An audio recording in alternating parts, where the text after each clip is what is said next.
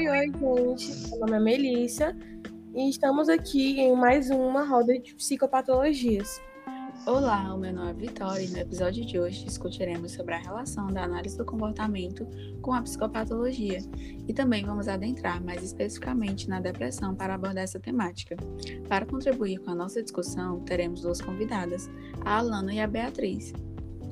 Oi, eu sou a Alana, sou estudante de psicologia do primeiro semestre e será um prazer participar dessa conversa. Olá, gente, é um prazer participar da roda de conversa. Sou estudante de psicologia e espero que vocês gostem.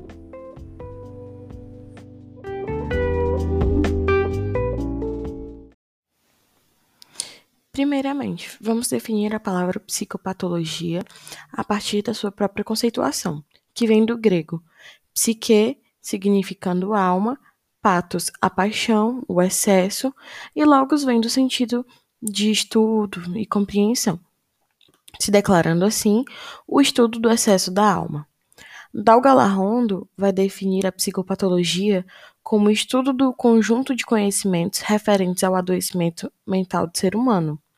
Mas o que seria esse adoecimento mental se não o excesso de sofrimento? É, para a teoria de Skinner, a psicopatologia não vai servir como um rótulo para o comportamento, visto que este é dado a partir da sua interação com o ambiente, ou seja, a análise do comportamento vai ver o que chamamos de sintomas como respostas da interação do indivíduo com o meio em que ele vive. É, essa visão é embasada pela influência que o modelo de seleção natural de Darwin apresenta para a formulação do modelo de seleção pelas consequências de Skinner. Assim, é buscada a função do comportamento problema para então se propor um programa de intervenção que possa fazer o seu controle. E nessa intervenção, podemos fazer uma discussão sobre dois pontos de vista: o da análise tradicional, que será baseado em critérios diagnósticos, e o da análise funcional, que é justamente onde se apresentam os pressupostos da análise do comportamento. Bom, para uma melhor compreensão, vamos explicar brevemente sobre como essas análises se contrapõem. Na abordagem funcional, as psicopatologias são complexos comportamentos excessivos ou deficitários que geram consequências aversivas tanto à pessoa que os tem quanto ao ambiente com o qual interage, estando em desacordo com as contingências ambientais. Para a análise do comportamento, as respostas são ocasionadas pela seleção por consequências. Assim, um comportamento que gera respostas positivas para alguém é mais provável que ocorra do que um que não gera. Por isso, entende-se que quando há um comportamento problema, este está sendo decorrente de uma doença mental, e por isso é preciso identificar e compreender os agentes causadores e mantenedores desse comportamento. Nessa perspectiva, o comportamento problema não deve ser visto como um sintoma patológico, mas sim como uma resposta relacionada às condições ambientais. E para isso, necessita-se avaliar e reconhecer os três níveis de determinação do comportamento: o filogenético, ontogenético e o cultural. Bom, nós podemos notar que a abordagem funcional nos traz uma perspectiva biopsicossocial dos transtornos. Em oposição, se tem a análise tradicional, que é pautada pelo modelo biomédico, o qual se auxilia em sistemas de classificações das doenças mentais para o seu diagnóstico e na prescrição de psicofármacos para o tratamento. Portanto, se pode ver que há influências reducionistas é, do dualismo mente-corpo e limitações no seu diagnóstico. Assim, é importante ressaltar que o olhar para o indivíduo não se deve voltar apenas para a sua doença, mas sim considerar todo o seu meio, história e cultura e o modo como refletem em seu comportamento. Agora, podemos direcionar a nossa discussão para a temática da depressão na visão da análise do comportamento. Mas, primeiramente, vamos conceituar essa psicopatologia. A depressão, a doença do século, como chama a OMS, é caracterizada pelos sentimentos de apatia, irritabilidade, uma tristeza intensa e entre outros sintomas. No CID e no DSM existem diversos níveis e formas de classificação. Vai variar de acordo com os sintomas que o paciente apresentar.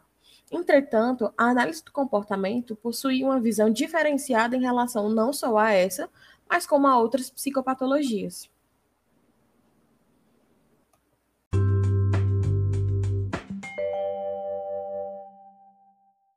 Bom, depois dessa introdução, podemos iniciar nossa discussão. Meninas, vocês podem começar nos falando como a análise do comportamento vê os sintomas da depressão? A depressão é entendida a partir de uma série de alterações no comportamento, como a redução na recorrência de determinadas atividades realizadas pelo indivíduo, que antes eram tidas como prazerosas. O aumento em comportamentos de fuga em situações que o paciente considera aversivas são em consequência da dificuldade do indivíduo em acessar reforçadores positivos de seu ambiente. A falta do reforçamento social é vista como relevante para a manutenção do estado depressivo. Portanto, o comportamento do indivíduo não favorece a manutenção de interação social, tendo uma característica aversiva para essa pessoa. Assim, uma explicação para essa falta de comportamento é a carência de reforçamento. É, em relação a essa influência do ambiente, como vocês exemplificariam as contingências que favorecem a recorrência de comportamentos depressivos? O comportamento depressivo é com frequência uma função de muitas variáveis. Para compreendê-lo melhor, se faz necessário entender as contingências na relação indivíduo-ambiente, que serve para modelar e manter esses comportamentos. Dentre as variáveis, observamos algumas alterações e fatores que favorecem a recorrência desse comportamento.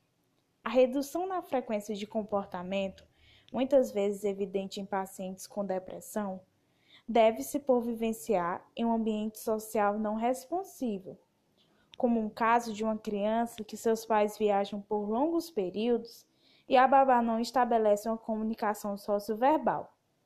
O não estabelecimento desse repertório dificulta a convivência da criança em outros contextos, como escola, igreja. Podemos citar também ambientes de punições prolongadas e sem maneiras de fuga, marcado por desamparo aprendido, como, por exemplo, uma jovem que sofreu repetidos abusos sexuais pelo pai e, ao contar para a mãe, foi chamada de mentirosa e acabou sendo agredida. Existem diversas variáveis, assim, deve-se fazer um estudo analisando os níveis filogenético, ontogenético e cultural. É, a partir desses exemplos é explícita a importância de uma intervenção profissional, né? E nesse caso, como é feito o trabalho do analista comportamental na melhoria da qualidade de vida do paciente? Na terapia comportamental é realizada uma análise funcional, como foi falado no início, para compreender as alterações no comportamento do indivíduo com depressão, por meio do estudo das contingências depressoras, compreendendo os eventos antecedentes e consequentes que envolvem os comportamentos depressivos.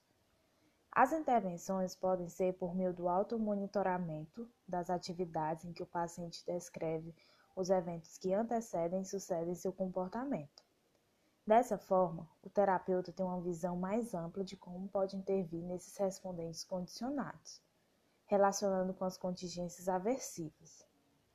Além disso, o terapeuta deve desenvolver o treinamento de habilidades sociais.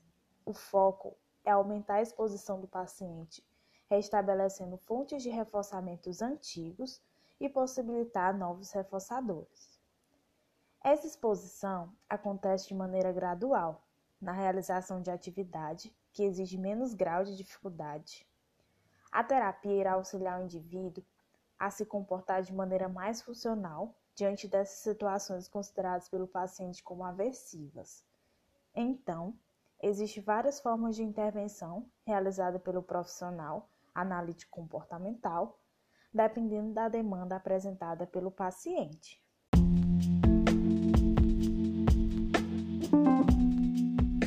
Então, estamos no fim da nossa discussão, né? E queríamos agradecer a presença da Alana e da Beatriz. Foi uma ótima contribuição. Obrigada pela participação, meninas.